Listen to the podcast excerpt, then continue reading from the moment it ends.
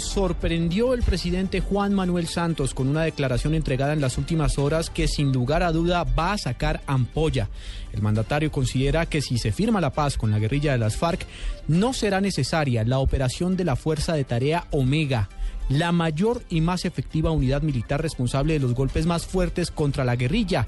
La labor de estos 18 mil hombres sería replanteada, según el jefe de Estado.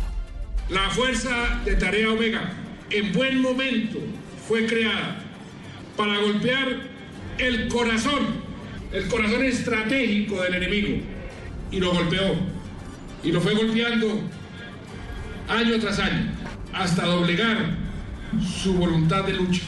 Ya esa fuerza de tarea que hoy tiene más de 18 mil de nuestros hombres metidos en las selvas, si llegamos a la paz, no será necesaria.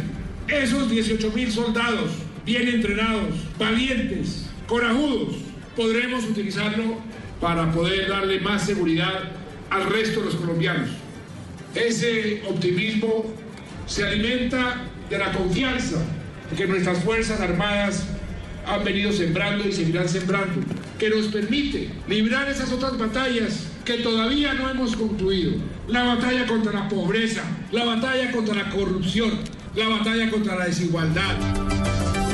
No será necesaria, es lo que ha dicho el presidente Juan Manuel Santos. Cuando uno visita la sede de la Fuerza de Tarea Omega en el departamento de Caquetá, en el batallón, hay un letrero que lo recibe y dice, un día más para la Fuerza de Tarea Omega es un día menos para la guerrilla de las FARC.